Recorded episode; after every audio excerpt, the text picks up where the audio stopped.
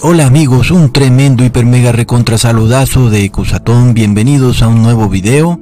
Que el amor de Dios entre en sus corazones para que puedan amar al prójimo. Amigos, hay un millón de videos por hacer, hay muchas cosas que revelar, de repente se me van quedando atrás videos que son obligatorios como este. En verdad, amigos, hay que hacer este video porque hay mucha gente todavía engañada y algunos que saben la verdad tampoco tienen los argumentos necesarios para probar su fe ante cualquiera. Por tanto, en este video voy a probar de manera irrefutable, pero de nuevo de una manera distinta, que la última cena es una gran parábola. Eso es lo único que es, una parábola.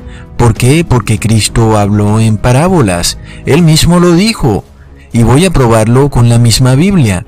Y nadie va a poder refutarme porque es lo que está en la Biblia, que es una parábola. Empecemos leyendo en Lucas capítulo 22, versículo 19. Y tomando el pan, habiendo dado gracias, partió y les dio, diciendo, Esto es mi cuerpo que por vosotros es dado, haced esto en memoria de mí. Luego también leemos en Mateo 26, 26, mientras comían, Jesús tomó el pan, dio gracias a Dios, lo partió, se lo dio a sus seguidores y dijo, tomen este pan y coman, este es mi cuerpo. Luego tomó la copa y después de dar gracias se la dio a ellos y dijo, beban todos de esta copa, porque esto es mi sangre que establece el nuevo pacto. Al parecer el Hijo de Dios habría venido a la tierra, a darnos un nuevo pacto, eso está seguro. Sin embargo, ese pacto al parecer quedaba establecido a través de comer un pedazo de pan o beber una copa de vino. Es eso así, amigos, pero es muy raro, porque el mismo Jesús había dicho en Mateo capítulo 15, versículo 17, ¿no entendéis todavía que todo lo que entra en la boca va al vientre y es echado en la letrina?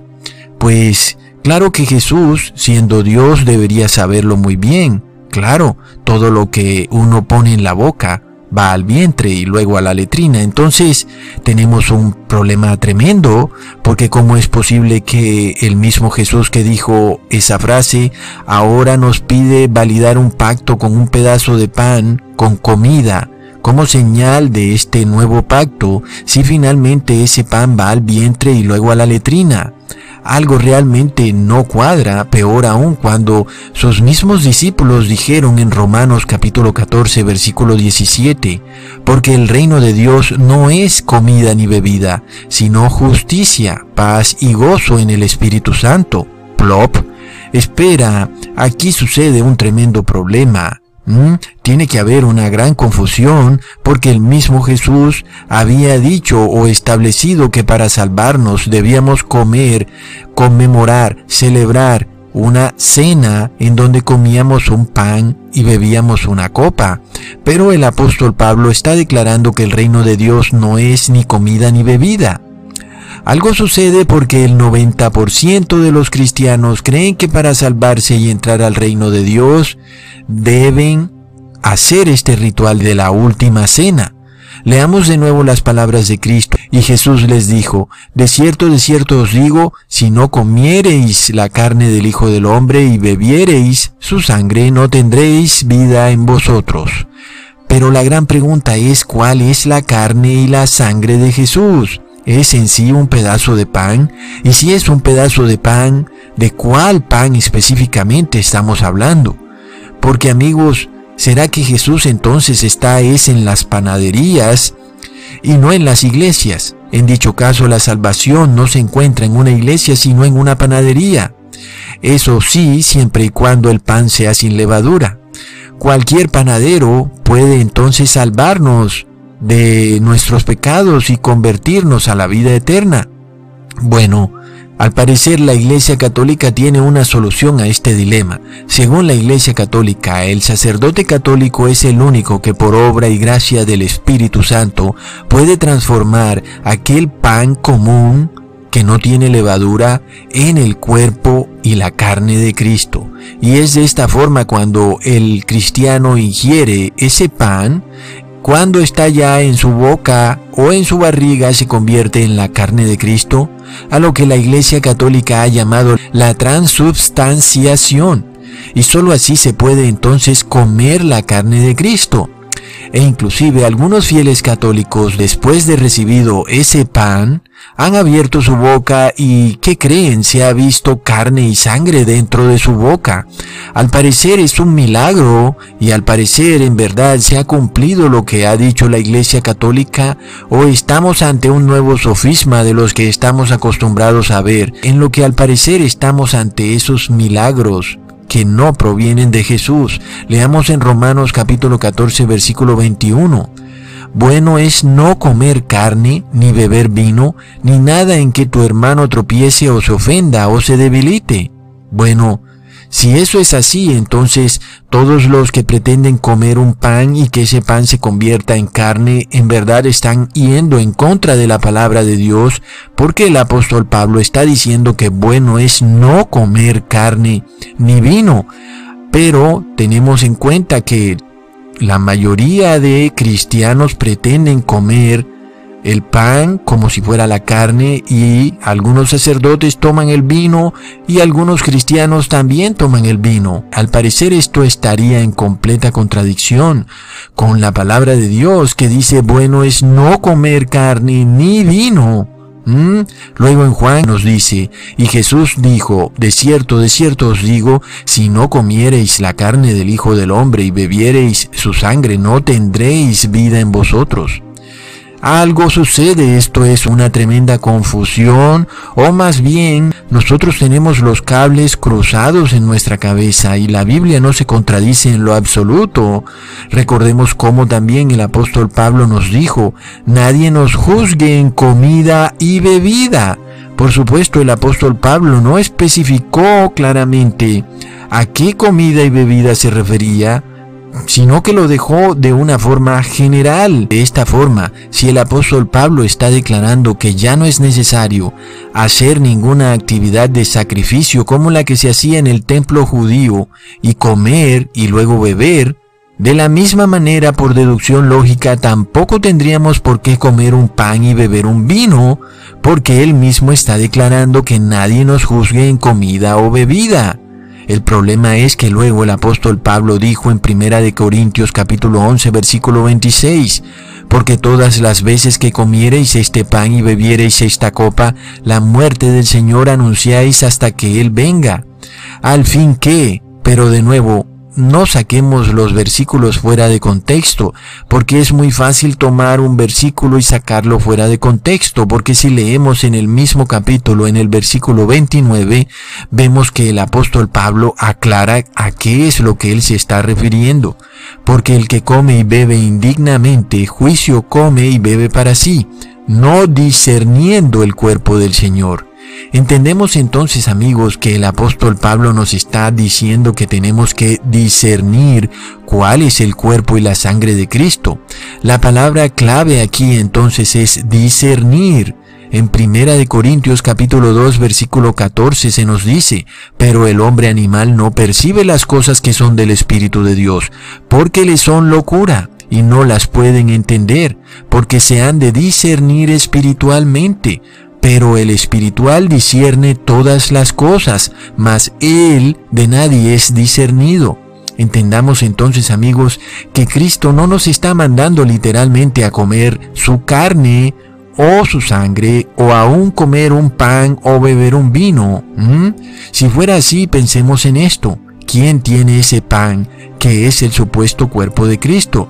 Porque hay muchos panes sin levadura en el mundo, y el pan no se vuelve cuerpo de Cristo nada más porque estemos en una iglesia, o porque el pastor o el sacerdote lo declare. En tal caso el sacerdote o el pastor se haría como un alquimista, que sería hasta más poderoso que el mismo Cristo, porque no le tendría que pedir permiso a Cristo para declarar a un pan como el cuerpo de Cristo. Hmm, eso sería como una blasfemia. El hecho es que no se puede transformar un pedazo de pan en la carne de Cristo. Eso no se puede. Peor aún, nosotros seríamos caníbales que comiéramos la carne de otro ser humano, aun y cuando de vista pareciéramos comer un pedazo de pan, en nuestra boca se convertiría en carne. Eso sería canibalismo. Amigos, la palabra clave es discernir. Discernir significa que tenemos que ver las cosas como espirituales y no como carnales, porque el mismo Cristo dijo en Juan capítulo 6 versículo 63, el espíritu es el que da vida, la carne para nada aprovecha. Las palabras que yo os he hablado son espíritu y son vida. Entonces amigos, Jesús no nos está mandando a celebrar una cena con pan y vino, ni a comer un pan que se transforma en carne en nuestra panza. Jesús nos está hablando espiritualmente, por eso tenemos que discernir según el espíritu y no según la carne. Peor aún, no hay ningún ser humano en el mundo que no esté haciendo este ritual de manera simbólica. Es verdad, tanto la Iglesia Católica como las iglesias evangélicas hacen el ritual de manera simbólica. Nadie se come literalmente la carne y la sangre de Cristo. Ni siquiera la Iglesia Católica hace eso. Ahora amigos, ellos mismos dan prueba de que las palabras de Jesús no se pueden tomar literalmente. Porque si las tomamos literalmente, tendría que Jesús bajar del cielo para convertirse en un pedazo de pan y luego ser ingerido por nosotros. Al fin de cuentas recordamos que el pedazo de pan luego es digerido y luego va a la letrina. Eso estaría muy mal. Bueno, entendemos entonces que esto es algo simbólico, amigos, y si es simbólico quiere decir que es una parábola. Si Jesús está hablando espiritualmente, quiere decir que no se está refiriendo literalmente a que debemos comer su carne o su sangre, o un pan o un vino. Leamos en Juan capítulo 6 versículo 32. Y Jesús les dijo, De cierto, de cierto os digo, no os dio Moisés pan del cielo, mas mi Padre os da el verdadero pan del cielo, porque el pan de Dios es aquel que descendió del cielo y da vida al mundo y le dijeron, Señor, danos siempre este pan. Así que qué curioso porque ni siquiera los apóstoles entendían quién era ese pan. Así como hoy en día el mundo cristiano no entiende cuál es ese pan, se reúnen a comer un pan y un vino, pero no disciernen y el apóstol Pablo nos mandó a discernir para que no actuáramos como hombres carnales, por lo cual en el mismo capítulo, en el versículo 48, se dice, Yo soy el pan de vida. Vuestros padres comieron el maná en el desierto y son muertos. Este es el pan que desciende del cielo, para que el que de él comiere no muera. Yo soy el pan vivo que ha descendido del cielo. Si alguno comiere de este pan vivirá para siempre, y el pan que yo daré es mi carne, la cual yo daré por la vida del mundo. Jesús nunca nos invitó a un asado donde tendríamos que comer su propia carne, ni tampoco nos invitó a una panadería a comer pan sin levadura. Jesús no estaba diciendo que Él transmutaría su carne en pan y de repente todo pan sin levadura se convertiría en pan de Cristo por la obra de algún líder religioso. Leamos lo que dice en el versículo 57 del mismo capítulo. Como me envió el Padre, y yo vivo por el Padre, asimismo el que me come, él también vivirá por mí. Amigos, no podemos pensar que literalmente nos vamos a comer a Jesús. No podemos pensar que vamos a comer un pan que se transforma en algún músculo de Jesús. Amigos, cuando leemos la Biblia de esta manera, toda la Biblia se vuelve contradictoria y confusa. Hay versículos que contradicen a otros versículos y de repente pensamos que entonces la Biblia está mal. El problema es que no estamos leyendo la Biblia con ojos espirituales, sino con ojos carnales. El hecho de que Jesús diga que debemos comer su carne no quiere decir que literalmente tenemos que comernos su carne a través de una transubstanciación que ocurre cuando nos dan un pan sin levadura y se convierte en carne en nuestra boca. No, eso es algo que ocurre de una manera simbólica. Y la misma Iglesia Católica da cuenta de que es algo simbólico.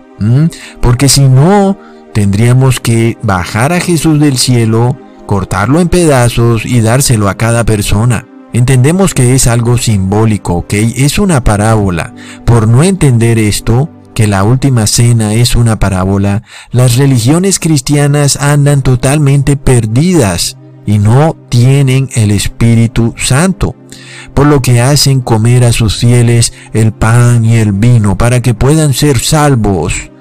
Pero recordemos que somos salvos por la gracia, por lo que no es necesario hacer ningún ritual más que arrepentirse de todo pecado. Recordemos las mismas palabras de Cristo cuando dijo en Lucas capítulo 12 versículo 23, La vida es más que la comida y el cuerpo que el vestido. Entonces amigos vemos que Jesús no puede contradecirse a sí mismo y nosotros no podemos pretender que vamos a obtener vida a través de la comida porque Él mismo ha dicho que la vida es más que la comida. Entonces nosotros no somos salvados al celebrar una última cena en lo absoluto y no es necesario celebrar la última cena para nada amigos. Leamos en Juan capítulo 6 versículo 52. Entonces los judíos contendían entre sí diciendo, ¿cómo puede éste darnos su carne a comer? Y es una pregunta totalmente obvia cuando tú no ves las cosas con ojos espirituales, porque no puede nadie comer la carne de Cristo, porque Cristo está en el cielo. Y recordemos que Cristo está en el cielo como hombre, es decir, que tiene carne y hueso y Él no puede bajar a la tierra para que nosotros le quitemos un dedo y nos lo comamos. Tampoco es posible entender que un líder religioso va a tomar un pedazo de pan y lo va a transformar en carne de Cristo. No amigos, leamos lo que dice en Juan capítulo 1, versículo 14. Aquella palabra fue hecha carne y habitó entre nosotros y vimos su gloria, gloria como del unigénito del Padre lleno de gracia y de verdad. Amigos, vamos a entender algo. ¿Qué es lo que quiso decir Jesús cuando dijo, tomen este pan porque esto es mi cuerpo? Amigos, ¿qué nos simboliza el cuerpo? El cuerpo nos simboliza la doctrina. La doctrina se refiere a la palabra y aquella palabra se hizo carne. Por tanto, el cuerpo, cuando Jesús dice, tomen este pan porque esto es mi cuerpo, está hablando de su doctrina, la cual se hizo carne porque Jesús era espíritu. Jesús se convierte entonces en carne. La palabra se hizo carne, la doctrina se hizo carne. Esto es muy normal que nosotros lo entendamos en nuestra vida diaria cuando leemos un libro y nos referimos al cuerpo del libro. Cuando nosotros entendemos el cuerpo del libro es porque entendemos la doctrina del libro. De esta misma manera cuando Cristo dice, tomen este pan, esto es mi cuerpo, se está refiriendo a su doctrina, amigos, aquella palabra que antes era espíritu y ahora se hizo carne. Por lo tanto, amigos, Jesús no se estaba refiriendo a comérselo a Él directamente o que tenemos que comer un pan y un vino cada de cuando en cuando. Jesús es la doctrina, la palabra que se hizo carne, que se hizo cuerpo, que se encarnó, que descendió del cielo, por lo cual no tenemos que comer ningún pan, no tenemos que entrar a una panadería y pedirle a un panadero que haga pan sin levadura, sino que tenemos que convertirnos a esa manifestación viva de esa doctrina. Cuando nosotros comemos esa palabra, esa doctrina entra en nosotros y ahora nosotros somos la manifestación de aquella palabra que se hizo carne. De repente ahora tú vives la vida de Cristo y por tanto tú te has convertido en la imagen y semejanza de Cristo. Haciendo eso, todo vuelve a como fue desde un principio, cuando dijo Dios, hágase el hombre a su imagen y semejanza.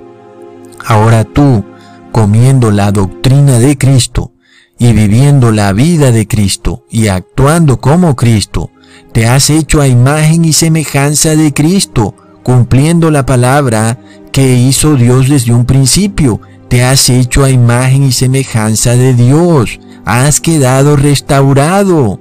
Amigo, esto es el fin de todo, que quedes restaurado. Cuando tú comes la doctrina de Cristo, que es su cuerpo, entonces te estás restaurando a la imagen de Cristo. Y si te restauras a la imagen de Cristo, te estás restaurando a la imagen de Dios. Y entonces quiere decir que por fin Dios solucionó todo este problema que ocurrió en el Edén cuando Adán fue hecho a la imagen y semejanza de Dios, pero luego pecó. Fue terrible, pero ahora con Cristo, al comer su cuerpo, su doctrina, su palabra, tú ahora te conviertes en Cristo, actúas como Cristo, vives como Cristo, piensas como Cristo y ahora eres restaurado a la imagen y semejanza de Dios.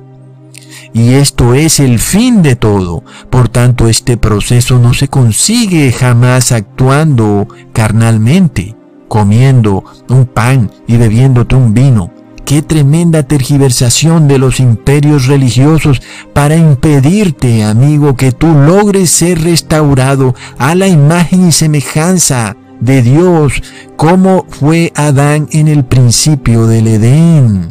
¿Entiendes ahora, amigos, lo que está en juego? Si tú no disiernes bien lo que dice la Biblia, jamás te salvarás porque estarás comiendo y bebiendo y recordemos las palabras de Cristo. La venida de Cristo será como en los días de Noé, las personas estarán comiendo y bebiendo, es decir, que no serán restaurados a la imagen y semejanza de Dios. La mayoría de personas, lamentablemente, nunca serán restauradas por actuar como hombres carnales, no discerniendo en lo espiritual. Es terrible, amigos, entiendan el grave problema. Muchas personas que siguen en ese canal todavía siguen debatiendo conmigo, que dicen que sí, Ecusatón, la Santa Cena, sí hay que celebrarla. Entiendan el grave problema de que tú celebres la Santa Cena. Es totalmente errado. Es antes una blasfemia a Cristo que tú celebres la Santa Cena. Porque tú debes estar enfocado en comer el cuerpo de Cristo que es su doctrina. El cuerpo de Cristo es aquella palabra que era espíritu, que se hizo carne, se encarnó, bajó del cielo. Este es el pan de vida. ¿Mm? Ahora, este pan es esa doctrina, la doctrina de vivir como Cristo. Si tú te enfocas en ir a una iglesia a comer una santa cena, yo lo lamento mucho por ti. Estás totalmente errado y salido de toda verdadera doctrina. Estás muy próximo a que se decrete por ti el fin, ya no serás salvado. Es por esto que el tiempo es urgente y debes arrepentirte y empezar a dejar todos esos ritos en que fuiste enseñado por los imperios religiosos y advertirle a tus familiares y amigos, compartirles este video para que ellos mismos lo debatan y lo entiendan, a ver si pueden refutarme. Y no van a poder refutarme amigos porque estamos hablando espiritualmente. Y si tú estás hablando como un carnal, pues ve y échate con los animales, porque los animales son los que están en la carne. Haz como el rey Nabucodonosor que quedó actuando como si fuera una vaca por siete años y solo comía hierba. Nosotros no actuamos como los animales, por eso tenemos algo que ellos no tienen y es discernimiento. Y por eso tenemos que ver las cosas con discernimiento. Y por eso sabemos que estamos con el Espíritu Santo. Hasta pronto amigos.